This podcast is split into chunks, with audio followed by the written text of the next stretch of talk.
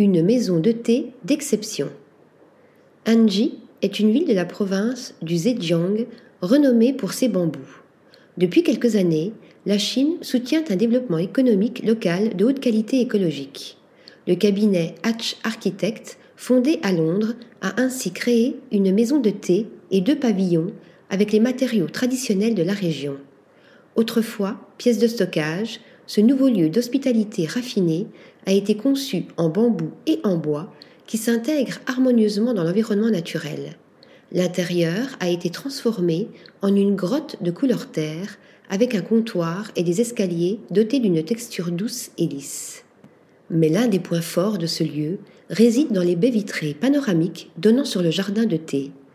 Par beau temps, celles-ci peuvent être entièrement ouvertes, permettant aux clients de profiter de la vue avec parfois une légère brise.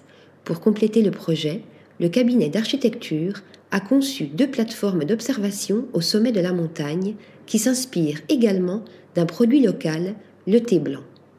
Le toit du premier pavillon ressemble ainsi à une feuille et tombe légèrement dans le champ de thé, et la structure du second a l'allure d'un nuage flottant, offrant un abri aux cultivateurs et aux visiteurs. À travers ces tentatives, Hatch Architect espère éveiller la curiosité des touristes pour l'art traditionnel séculaire du bambou. Article rédigé par Nathalie Dassa.